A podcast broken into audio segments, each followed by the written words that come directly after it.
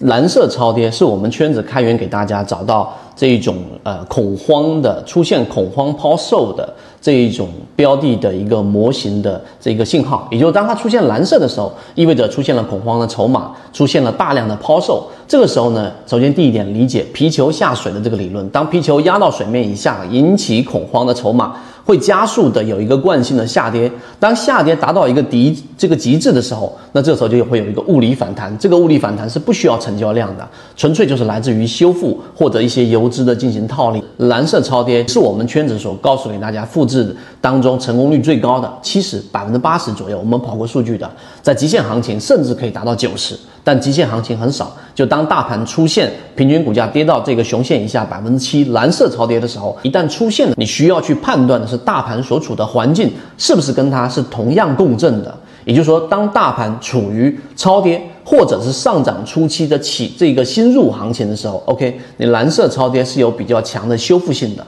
但是当市场进入到强势行情，什么叫强势行情？例如说已经实现共盘了。例如说，平均股价已经拿到中轴以上进行强势突破，平均股价的整个市场的赚钱概率百分之三十、百分之四十的中线上攻，再加上百分之三十左右到百分之四十左右的短线上攻同步上行，这个时候市场的赚钱概率达到百分之六七十。说得更简单、通俗易懂一点，就市场里面充斥的短线赚钱效应的，所以这个时候你要找的就是两个角度，一个是技术上形成修复，例如说同位涨停。例如说，出现了在蓝色以上的修复，然后呢进行回踩站稳，这是技术分析啊，这是第一个角度。第二个角度呢，